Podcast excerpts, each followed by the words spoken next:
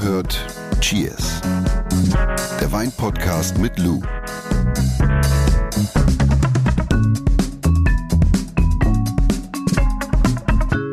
Du, wer hat denn eigentlich die Kekse mitgebracht? Das ist immer gefährlich, wenn man dann so eine ganze Schale Kekse Ich habe davon hier eben einen gegessen. Ich, ich habe jetzt, glaube ich, schon fünf Intos davon. Und es sind. Butterkekse, man sagen. Butterkekse. Was eine krasse Überleitung. Weil unser Wein der Woche riecht auch nach Butterkeks. Mach auf, mach auf, mach auf!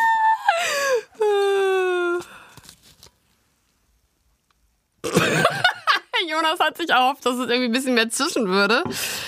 Aber schade Schokolade, das war wohl nichts. So, gib mir dein Glas rüber hier. Meine Frau glänzt ja mit gefährlichem Halbwissen neuerdings und sagt immer, der Proll ploppt. Die Dame zischt. Der, der, der, der, der, der, der Plopp-Proll oder das der kriegt sie halt mit und dann hat sie immer, wenn sie jetzt irgendwo eingeladen ist, dann macht einer so die Flasche auf und sagt sie so, der Proll ploppt. das ist immer herrlich. Bitteschön. Nee, ist toll. Die macht auch unseren Podcast bekannt. Ne? Das ist, bevor sie meinen Namen sagt, sagt sie immer so, das Übrigens. ist der, der mit Lou Cheers den Wein-Podcast macht. Das ist Jonas. Schön, das ist immer so, ich bin nicht erst der Mensch und dann ist der Podcast da, sondern es ist erst der Podcast und dann der Mensch da. Naja, Marketing ist alles, ne? Ich war letztens auch in Berlin in einem Restaurant und da war eine ganz, ganz tolle, tolle, tolle Frau, die kam äh, an den Tisch an und sagte dann so, hey, bist du nicht die, diese Lou, die mit dem Wein? Nein. Euren Podcast, den liebe ich auch. Wirklich? Ja, das fand ich total ist ja süß. spacig. Ja, fand ich total süß. So. Ist, äh, hast du erfunden, die Geschichte, ne? Nein, ich war in, in Berlin in einem israelischen Restaurant essen, fantastische Küche, fantastische Weinauswahl. Und dann kam eine junge Frau an den Tisch, also so, ich glaube mein Alter oder was, und hat das hat dann gesagt, dass sie das ganz toll findet. Es ist riesig, Ja. aber dass die dich erkennt, ist doch abgefahren. Ja, war, ich, ich sah auch, ich sah aus wie sieben Tage Regenwetter und ich so, ja, hallo. Hattest du eine Boombox mit und hast Cheers gehört? Einen Podcast, oder? Ja, genau, ich habe so die Beschallung da gemacht. Nee, Der Wein der Woche. Guck mal, jetzt habe ich in der einen Hand den Butterkeks. Butterkeks in der anderen Hand. Hast du Hand. den Wein der Woche, den Cava? Das haben wir noch gar nicht gesagt. Der heißt? Cava, wir haben einen spanischen Schaumwein im Glas. Das ist ja auch unser Thema heute, aber der hat ja einen Namen, oder? Was ist das Thema? Also, was? Finca de la Vega. Ach so. Ja, also der Cava, den wir hier im Glas haben, ist Finca della Vega und äh, hergestellt natürlich mit der traditionellen Flaschengärung. Und da Cava auch das Thema des heutigen Podcasts ist, gehe ich da gleich noch sehr detailliert drauf ein.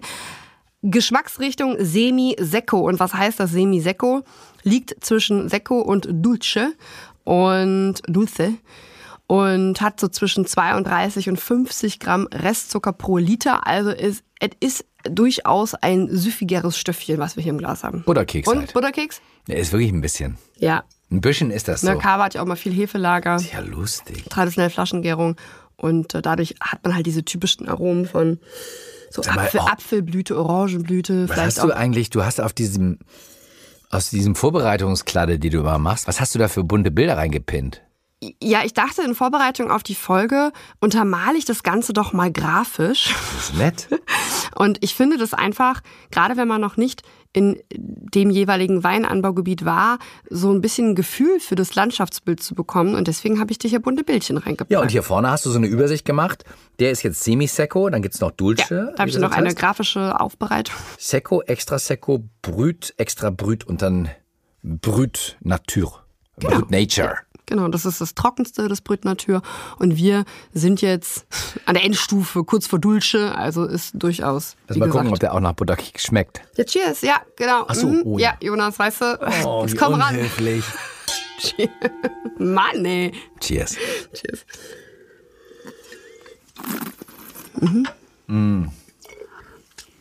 Ich muss ganz ehrlich sagen, ja, es ist semi-secco und es ist mit Sicherheit etwas für Menschen, die gerne ein bisschen was mh, Fruchtigeres trinken. Er hat aber witzigerweise trotzdem noch viel Säure, oder findest du nicht? Absolut.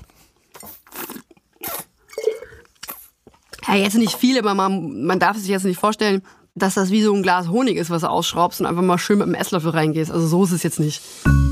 Wir können ja direkt ins Thema einsteigen voll. äh, mit dem Cava. Es dreht sich äh, bei Cheers heute alles um Cava. Ist ein Schaumwein aus Spanien. Das ist schon mal richtig, oder? Das ist richtig. Wichtig ist aber zu erwähnen, dass nicht jeder Schaumwein aus Spanien auch automatisch ein Cava ist. Ja? Ah. Also das direkt mal vorab. Mm, Weil zum Beispiel nicht jeder Schaumwein aus Frankreich ist ja auch automatisch ein Champagner. Macht Sinn, ne? Also wir haben ja da auch noch Cremant und Co. Dementsprechend, das sollte man sich auf jeden Fall mal merken, weil ich das ganz oft erlebt habe, dass man irgendwie über Schaumwein aus Spanien spricht und jeder sagt so, ja, ist ja alles Gaba, ne? Also so ist es nicht. So. 90 Prozent aller spanischen Qualitätsschaumweine aber kommen aus der Region Katalonien. Ja, genauer gesagt aus dem Penedès. Rund um die Cava Hauptstadt, das darfst du jetzt sagen, wir haben eben tausendmal versucht, diese, den Namen der Stadt richtig auszusprechen. Komm, komm. Sant Sadurni da, nee, San Sadoni da Noia. Ja. San Sadoni da Noia. Und dieses unaussprechliche Cava Hauptstädtchen liegt ungefähr, damit man sich das mal vorstellen kann, 45 Minuten von Barcelona entfernt. Und diese Schaumweine, die aus dieser Region kommen, heißen Cava. Also Cava, Katalonien, Penedès, ja, Hotspot. 45 Minuten von Hotspot. Barcelona entfernt. Der Cava, der, der, der Schaumwein-Hotspot von, Scha äh, von, von, von Spanien, das kann man durchaus sagen. Jetzt genieße ich erstmal das Bild, was du hier reingepostet hast. Eine wunderschöne Region, muss man ganz ehrlich sagen. Ne? Naja, du hast schon, du hast dieses, hast Gebirge, du hast Zypressen, du hast nicht nur die klassische Spaliererziehung, sondern du hast, also was die Rebenerziehung angeht, sondern du hast auch sehr viele, viele, viele Bushwines, Bushwines, ja, die Goblet-Erziehung. Und ich finde es sehr malerisch auch, ne? Und andere äh, Weinregionen, die für die Coverproduktion wichtig sind, ja, also sind zum Beispiel La Rioja, Valencia, Navarra oder zum Beispiel auch das Baskenland. Und seit 2020 gibt es vier offizielle Produktionszonen. Und du siehst auch, die eine Produktionszone liegt zum Beispiel schon an der Grenze zu Portugal. Ja. Und fasst man alle Gebiete zusammen, in denen Cava hergestellt werden darf, beziehungsweise auch aus denen der Grundwein kommen darf, erhält man die DO Cava. Mm, Und unter dieser DO Cava die sich so mehr als Zusammenschluss versteht, versammeln sich viele Cava-Produzentinnen und Erzeugerinnen für diesen Grundwein, den wir benötigen für die Schaumweinherstellung. Das heißt, es ist nicht nur ein Weinanbaugebiet, aus denen der Grundwein für die Cava-Herstellung äh, kommen darf, wie jetzt zum Beispiel bei Champagner. Außer Cava gibt es auch im Penedès noch den Corpinat, den Classic Penedès. Also das ist übrigens die erste ökologische Schaumweinbezeichnung der Welt. Und äh, Conca del Rio Anoia, da kann ich auch nicht richtig aussprechen, die allesamt ähm, str meistens strengere Auflagen als die DO Cava haben. Ja, also was jetzt die Herkunft zum Beispiel der Trauben angeht. Übrigens, äh, wenn ihr euch fragt, wo liegt eigentlich dieses Penedès, die Deo Penedès, die äh, zieht sich vom Mittelmeer durch die gesamte Provinz Barcelonas bis äh, rüber ins, ins Gebirge oder Vorgebirge, sagt man, glaube ich, äh, des Montserrats. Das ist so eine Küstenkette. Ja. Äh, super schön. Mega schön. Mega Und es schön. ist auch natürlich auch, Stichwort äh, Önotourismus, auch eine wunderschöne Region, um mal Urlaub zu machen und äh, zum Beispiel, um nach Barcelona zu fliegen und von Barcelona einen Abstecher in diese, in dieses Cava-Epizentrum da zu, zu unternehmen, ja. Und Montserrat, also die Höhe sind jetzt keine Alpen, aber 800 Meter. Ja, siehst du ja auch hier hoch. auf dem, auf dem Bild, ne? Das ist schon traumhaft schön, ja. Du, für Champagner sind ja acht Rebsorten zugelassen, Mhm. aber eigentlich spricht man immer nur von den drei wichtigsten. Mhm. Äh, wie war das noch gleich? Ähm, Äh, Pinot Meunier, also Schwarzriesling, Mhm. Pinot Noir, Spätburgunder und Chardonnay. Das sind so die, die klassischen drei Rebsorten, die für die Mhm. Champagnerherstellung vornehmlich zum Einsatz kommen, ja. du kannst ja die Frage denken, aber wie ist es bei Cava? Ähnlich insofern, ein klassischer Cava besteht in der Regel immer aus den drei folgenden weißen Rebsorten, nämlich Macabeo, kennt man im Rioja auch unter dem Namen Viura, Xarello und Parellada. Muss ich ganz kurz sagen, Rioja, haben wir ganz viele Mails Mhm. Ah, ja. von euch bekommen. Ja. Wann macht ihr endlich eine Folge über Rioja? It's in the making. It's in the making. It's coming soon. Mit Rioja, Frau, mit Frau bald Rioja. Bei Cheers, der Wein-Podcast.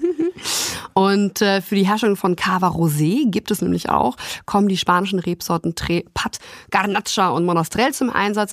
Und außerdem zugelassen sind noch die zwei internationalen Chardonnay und Spätburgunder und Malvasia. Du hast angesprochen, also Herstellung von Cava Rosé ähm, mit Trepat, Garnacha und Monastrell. Mhm. Wie sieht's denn grundsätzlich mit der Herstellung von Cava aus? Die Herstellung ist identisch mit der von Champagner. Ein Cava muss nämlich immer mittels der traditionellen Methode beziehungsweise mit der traditionellen Flaschengärung hergestellt werden. Das heißt, dass die zweite Gärung, aus der schlussendlich auch die Kohlensäure stammt, immer in der Flasche stattfinden muss. Und anschließend erfolgt ein Hefelager von mindestens neun Monaten. Okay, neun Monate. Ja. Gibt's äh, irgendwelche besonderen Qualitätsstufen beim Cava? Mhm. Die richten sich auch nach dem Hefelager, ja, teilweise auch nach der Herkunft. Mm, aber primär nach dem Hefelager. Und äh, der normale Cava, der Cava de Guarda, der muss mindestens, wie gesagt, neun Monate auf der Hefe legen. Dann gibt es den Cava Reserva mit 18 Monaten, Wow. den Cava Gran Reserva mit ganzen 30 Monaten und dann die Spitze, der Paraje Calificado, der muss mindestens 36 Monate auf der Hefe gelegen haben. Und viele, viele WinzerInnen gehen aber auch über diese 36 Monate. Ja, und Das, sind er- also quasi Champagner-ähnliche Qualitäten, oder? definitiv Champagner-ähnliche Qualitäten für einen, ich sag jetzt mal, vergleichsweise schmalen Taler. Warum, warum ist das eigentlich so? Warum ist denn Cava günstiger als zum Beispiel Champagner, wenn die Qualität in Anführungsstrichen Weil ähnlich die, oder gleich weil die? Produktionskosten einfach um einiges geringer sind als in anderen Ländern. Mm, Und die Produktionskosten, insbesondere natürlich auch die Preise für die Trauben, kann man überhaupt gar nicht vergleichen mit Champagner, also mit dem, mit, mit dem Herkunftsgebiet Champagner. Und das führte natürlich auch dazu, dass Cava leider immer noch so ein Billo-Image hat, weil man dann sagt, ja, der, kostet ja nur 12 Euro, das kann ja auch nichts sein. Ne? Das ist aber eigentlich nicht richtig. Also es gibt sehr, sehr viele interessante und gute Cover einfach. Ja. Also da kann man sich mal wirklich ein bisschen durchverkosten, wenn man möchte. Ohne arm zu werden. Ohne Arm zu werden. Eine Sache interessiert mich noch ganz besonders. Zu welchem Essen passt Cava denn ganz besonders? Ganz ehrlich, kennst du die, du bist ja hier so ein Spanien-Freak. Ja. klassische Tortilla, Ei, Kartoffeln, ein bisschen Aioli dabei. Crazy. Du hast dieses, diese, diese, dieses, mm, dieses, dieses Schlotzige von der Tortilla und Ja. dazu ein, ein, ein Cava in der Geschmacksrichtung Brüt oder extra Brüt oder Brüt Natur. Mega. Also auch hier, ich weiß, was große Gäser, große Gäser, kann keiner mehr hören. Aber das passt einfach wie die Faust aufs Auge. Ich liebe das, ja. Aber natürlich auch zu ganz, ganz vielen anderen Gerichten, wo man normalerweise Schaumwein zu matchen würde. In der Geschmacksrichtung Butterkeks, ne? Ja, du, ich habe noch eine Frage aus der Cheers-Community an dich, warum man bei Wein immer von Körper spricht. Finde ich super spannend. Lass uns äh, vorher nochmal das Wichtigste in Sachen Cava zusammenfassen. Wie immer von deiner Seite gerne ergänzt. Nicht jeder Schaumwein aus Spanien ist auch automatisch ein Cava. Korrekt. 90 Prozent, äh, hast du vorhin gesagt, aller Schaumweine aus Spanien heißen Ein Aber Cava. Cava, ja. Mhm. Es gibt vier Produktionsgebiete, die sich äh, über ganz Spanien verteilen.